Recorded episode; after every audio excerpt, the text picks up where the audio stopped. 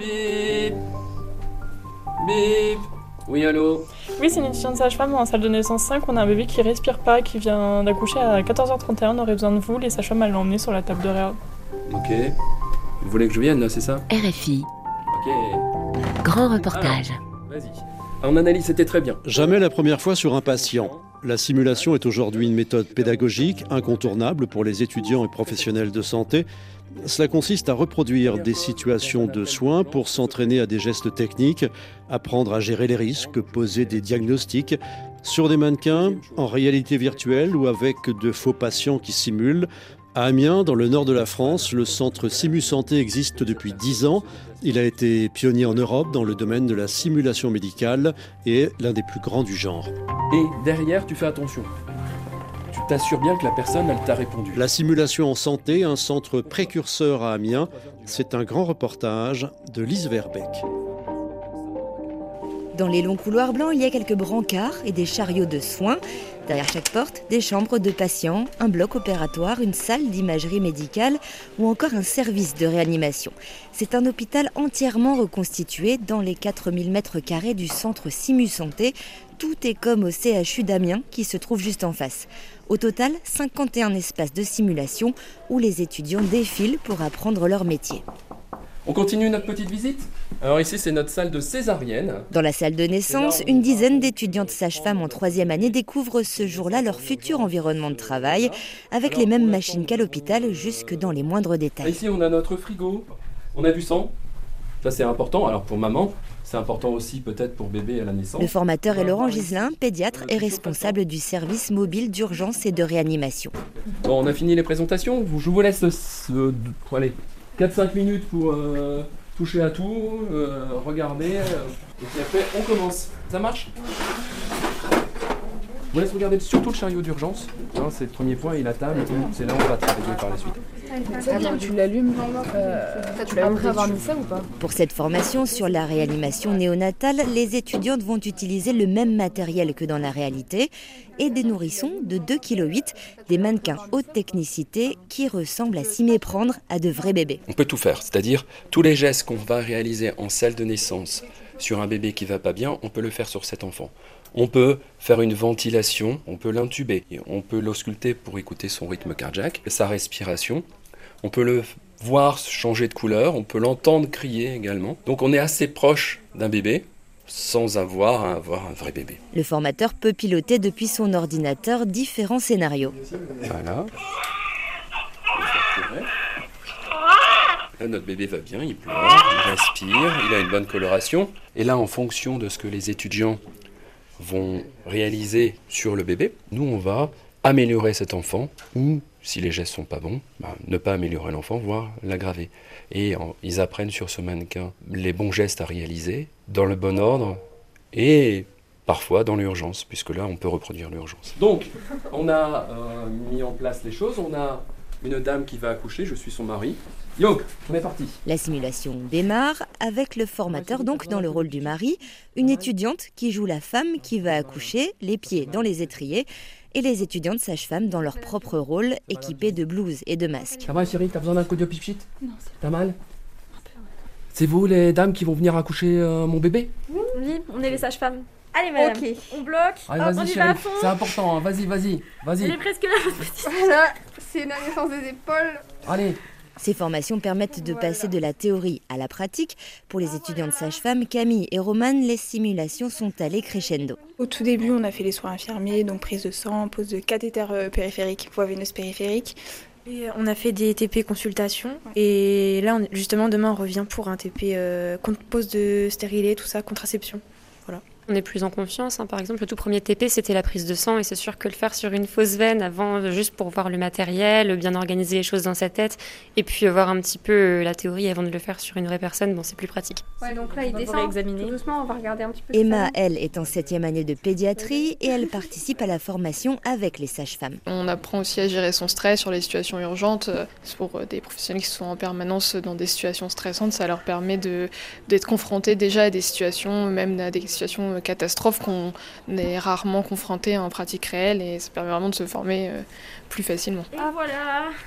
Félicitations. Euh, il est tonique ou pas? Non, il ne bouge pas. Il est pas tonique. Lors des simulations, le formateur peut intervenir pour débriefer quand les étudiants font des erreurs. Il est tout bleu, madame Ça va aller? Attendez, On va s'en occuper, monsieur. Tout va bien se passer. Ça va aller? Ouais. Ça va aller, ouais. T'as vu, elle a dit ouais, la dame. Ça va aller. Ça va aller. On va occuper. s'en occuper. Ah ouais. c'est- Bon, pareil. Break. Break séquence. Qu'est-ce que tu en penses? Qu'est-ce qui t'embête le plus dans ce que moi je dis? Bah parce que euh, on est obligé de dire, enfin on peut pas savoir s'il va aller bien, mais en même temps euh, si la grossesse est bien passée, on peut pas dire, euh, bah je sais pas quoi dire moi, dans ces moments-là. Que- Qu'est-ce que tu dois dire? T'as vu, je t'ai répété, ça va aller, ça va aller. Ouais. Et à un moment donné, j'ai réussi à t'arracher Oui. plusieurs fois. Ça va aller, monsieur. Oui, il va aller bien. Maintenant, tu te mets à la place des parents. Ton bébé, derrière, tu le prends, il va pas bien. Qu'est-ce qu'il faut dire dans Bah, ces cas-là? dire qu'on va tout faire pour que ça se passe bien. On va tout faire, on va tout faire. Bah oui, j'espère que tu vas tout faire pour que tout se passe bien. On s'occupe de votre bébé. Un verbe d'action. La simulation permet d'apprendre les gestes techniques, mais aussi l'autre dimension très importante, la communication, entre professionnels, mais aussi envers les patients. Le docteur Carole Amsalem, l'une des trois créatrices de Simu Santé. Qu'aujourd'hui, la simulation, qui au début pouvait être très technique, elle est maintenant aussi très axée sur l'apprentissage de la communication. Et donc, on doit adapter euh, sa communication euh, en fonction du patient qu'on a en face. Comme quoi, par exemple? Par exemple, des simulations d'annonce, de l'annonce d'une pathologie chronique, comme par exemple le diabète, mais qui ne va pas avoir le même impact chez tous les gens. Il y en a qui vont se dire, ok, bon bah, ok, va falloir que je fasse avec. Et puis il y en a d'autres pour qui, euh, finalement, euh, c'est effroyable. Ça, c'est une annonce de pathologie chronique, mais quand on annonce à quelqu'un euh, un décès qui n'était pas attendu parce que il vient de se passer un accident de la route ou, ou un suicide ou des choses comme ça, eh ben, qu'est-ce que je vais faire à l'autre avec les mots que je vais utiliser? Quel impact vont avoir mes mots sur le long terme? Qu'est-ce qui va lui rester? Et ça, ça s'apprend. Parce que finalement, euh, dans la simulation, c'est apprendre en sécurité pour l'apprenant, mais pour le patient. Et le fait de pouvoir le faire plusieurs fois avant et de s'entraîner avant, ça permet quand même d'avoir derrière des relations qui sont euh, plus fluides. C'est reparti. Je le stimule. Ouais. Hop, toujours rien. Respire. Allez loulou. Chaque espace de Simu Santé est équipé de caméras et de micros qui permettent de filmer les pratiques des apprenants en situation, comme dans le bloc opératoire dans lequel s'entraînent notamment les internes de Mathieu Miclot, médecin anesthésiste. Le bloc est recréé à l'identique, avec euh, à l'intérieur on a un respirateur d'anesthésie qui est le même modèle que ce qu'on a au bloc opératoire, une table d'opération, on a même les cialytiques, on a la lumière, on a tous les appareils qu'il faut, et le mannequin, et donc c'est de la c'est un mannequin de haute technologie qu'on pilote à distance euh, pour, d'une part, euh, mimer certaines situations et d'autre part, pouvoir réadapter le comportement du mannequin en fonction des thérapeutiques qui ont été entreprises. Lors des débriefings, les formateurs repassent les vidéos et décortiquent les gestes et les réactions. Quand on s'en sert, des fois, on a, on a souvent le type de réaction de Ah, je me suis pas rendu compte que j'ai fait ça, parce que entre ce qu'on vit dans une situation stressante et le stress est bien reproduit en simulation et ce que l'on garde en mémoire, ce que l'on ressent, ce que l'on perçoit de la situation est peut-être totalement différent. Quand le docteur Miclot a été formé, la simulation était peu présente. Désormais, elle est au programme tout au long de la formation des anesthésistes. Un bon anesthésiste, c'est pas que celui qui fait de l'anesthésie. Il faut dans les situations graves, il faut savoir gérer l'ensemble de l'équipe qui est présente. Et la simulation permet de commencer à toucher du doigt ces choses-là. Euh, mais je dis bien toucher du doigt parce qu'entre ce qu'on apprend sur comment gérer une équipe, ce qu'on fait en simulation et ce qu'on a dans la vraie vie, il peut y avoir encore des mondes. Mais après, c'est quelque chose d'extrêmement important aussi de savoir que les étudiants conformes vont se sentir à l'aise en situation grave parce que ils ont déjà vu, qu'ils ont déjà appréhendé ce genre de situation. Ça permet que ça se déroule mieux pour le patient. En tout cas, la simulation, c'est quelque chose qui améliore le pronostic des patients. Ça, maintenant, c'est plus à démontrer.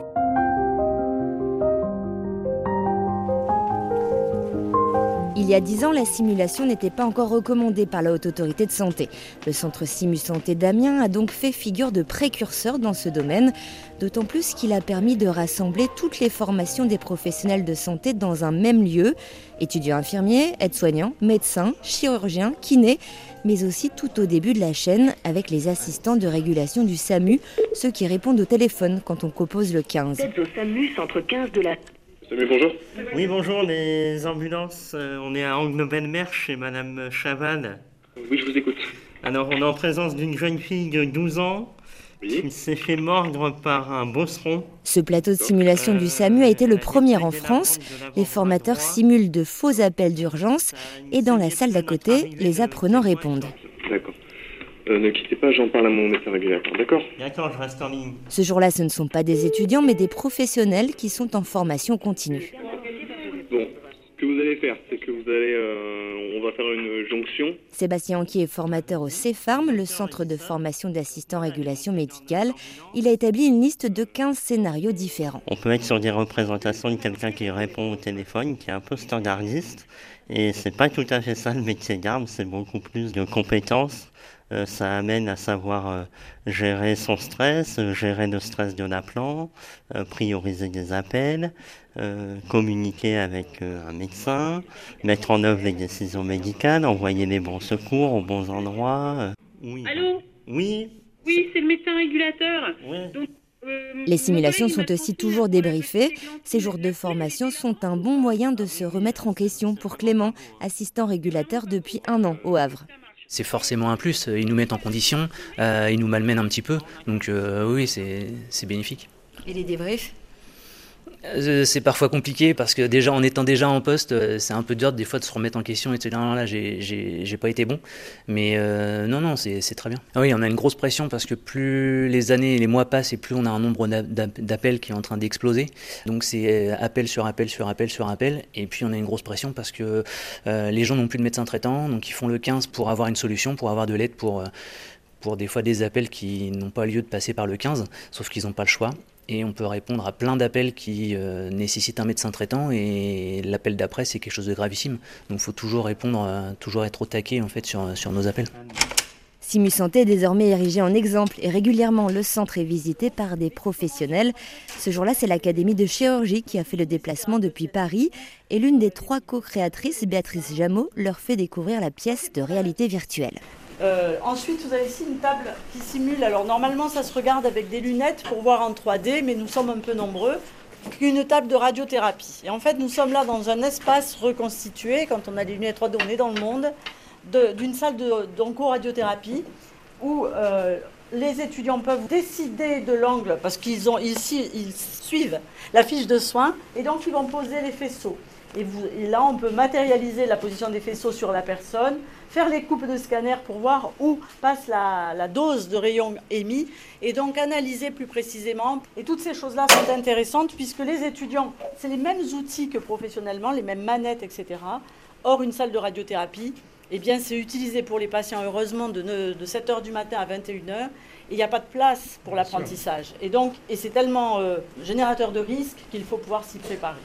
Au centre de cette pièce, il y a aussi une table d'anatomie de 2 mètres de long qui permet une vision 3D de quatre corps différents. Ce sont de vrais corps qui ont été disséqués et le logiciel permet soit de les voir en entier, soit de voir une partie. On peut retirer les muscles pour ne laisser que les os et inversement, faire des rotations, zoomer, dézoomer. Pour Joëlle Lansonneur, le terme formatrice en kinésithérapie, cet outil est précieux. Ça permet déjà d'avoir une vision 3D, alors que le schéma, qui est intéressant aussi. Mais le schéma, lui, c'est un schéma 2D. En fait. Donc, euh, il faut se projeter. Alors, bien sûr, souvent, il y a des perspectives, mais ce n'est pas si évident que ça pour un étudiant de, voir. Euh, donc, ça permet, en fait, dans euh, la mobilisation de connaissances et cette intégration, finalement, d'avoir à la fois de la palpation, qui est quelque chose de très kinesthésique, finalement. On va aller toucher son camarade. Hein d'aller en 3D le revoir. Et puis, bah, certains schémas, je retrouve, c'est ce que j'avais fait tout à l'heure quand j'ai retiré l'humérus, c'était un schéma qu'ils avaient vu dans la semaine. Et donc là, ils voyaient sur le corps. Et donc, de fait, ce qui était intéressant, c'était qu'ils se remobilisent. Ah oui, mais je l'ai vu en 2D, cette fois-ci, je le vois en 3D. Ah oui, mais c'est quand même différent du schéma. Et l'intérêt, c'est qu'on peut le refaire plusieurs fois. Ça a donc un côté assez ludique, quoi. L'intelligence artificielle est aussi utilisée dans le centre car elle est de plus en plus présente dans la médecine comme outil d'aide à la décision. Mais cela doit rester un outil, insiste la professeure Christine Amirati, l'une des trois fondatrices de Simu Santé. Dans l'apprentissage des étudiants, finalement, il faut qu'ils utilisent l'intelligence artificielle parce que euh, ça serait ridicule, ça serait même contre-productif qu'ils ne l'utilisent pas, mais que comme d'habitude, quand on fait de l'apprentissage, eh bien, il sache à quel moment on va l'utiliser et pas se dire par euh, contrainte de temps ou bon alors euh, on fait de l'urgence. Ma discipline c'est l'urgence avec des contraintes de temps, etc. Si demain euh, on ne remet pas en cause éventuellement un diagnostic porté par l'IA sur une radio et si on la prend pour argent comptant alors que finalement l'examen clinique aurait pu nous montrer que c'était un peu différent, eh bien c'est une erreur. Donc notre rôle ici, c'est d'intégrer l'intelligence artificielle dans les apprentissages pour qu'on sache s'en servir correctement comme pour tout outil en fait. Au-delà de la formation, le centre Simu Santé laisse également une place importante à la recherche et à l'innovation avec notamment l'analyse de l'environnement de travail. Simu Santé a revu l'intérieur d'une ambulance pour le rendre plus ergonomique.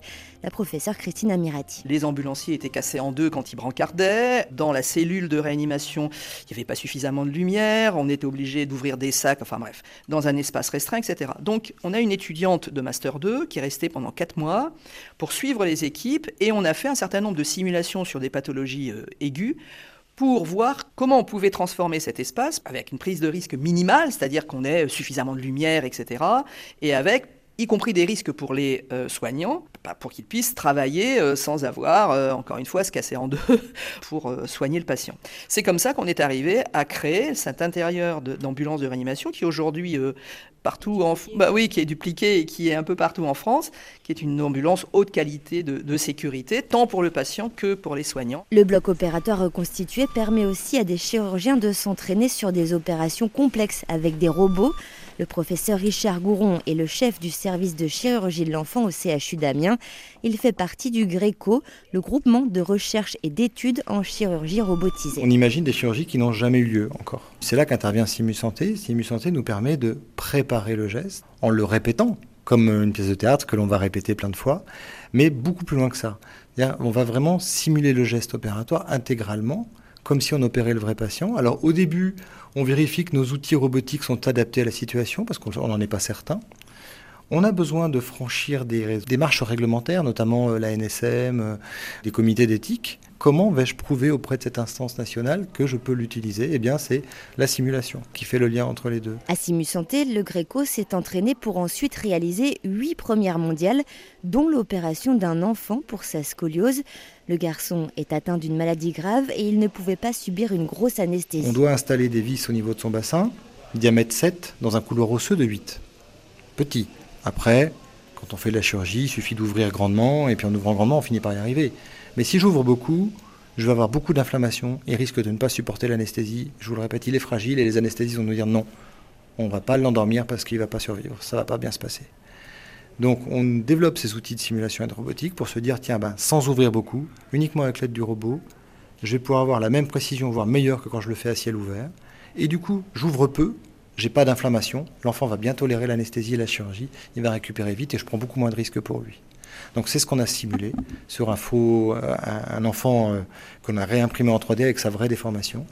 Et ça, vous avez fait euh, combien de fois l'opération Vous l'avez simulé combien de fois Difficile de dire, mais on a travaillé pendant quasiment 12 à 18 mois avant. Alors au début, on l'a simulé sur un squelette de base qui ressemblait pas à l'enfant pour se dire tiens voilà euh, tiens la vis là ça va pas avec le robot il faut régler ça il faut appeler l'industriel etc et puis après on a commencé à faire euh, sur l'enfant imprimé en 3D mais euh, comme ça sur dans le bloc opératoire de Simu Santé mais pas forcément dans les conditions du réel pour en arriver petit à petit à quelques semaines avant l'opération avec toute l'équipe du bloc opératoire en tenue de bloc vraiment comme un jour J et ce qui est très important qu'il y ait aussi les instrumentistes les anesthésistes qui étaient là vraiment dans les conditions du réel. Pour, euh, donc on y est allé crescendo comme ça, et donc euh, une dizaine de fois sans doute, peut-être même un peu plus de répétition.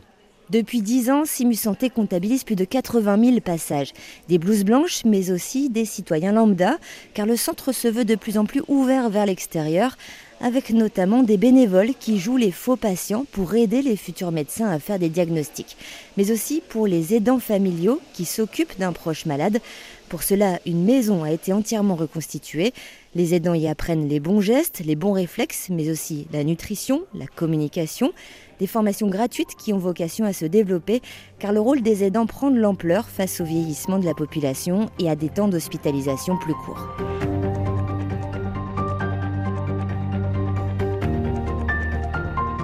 La simulation en santé, un centre précurseur à Amiens, un grand reportage de Lise Verbeck, réalisation Pauline Leduc.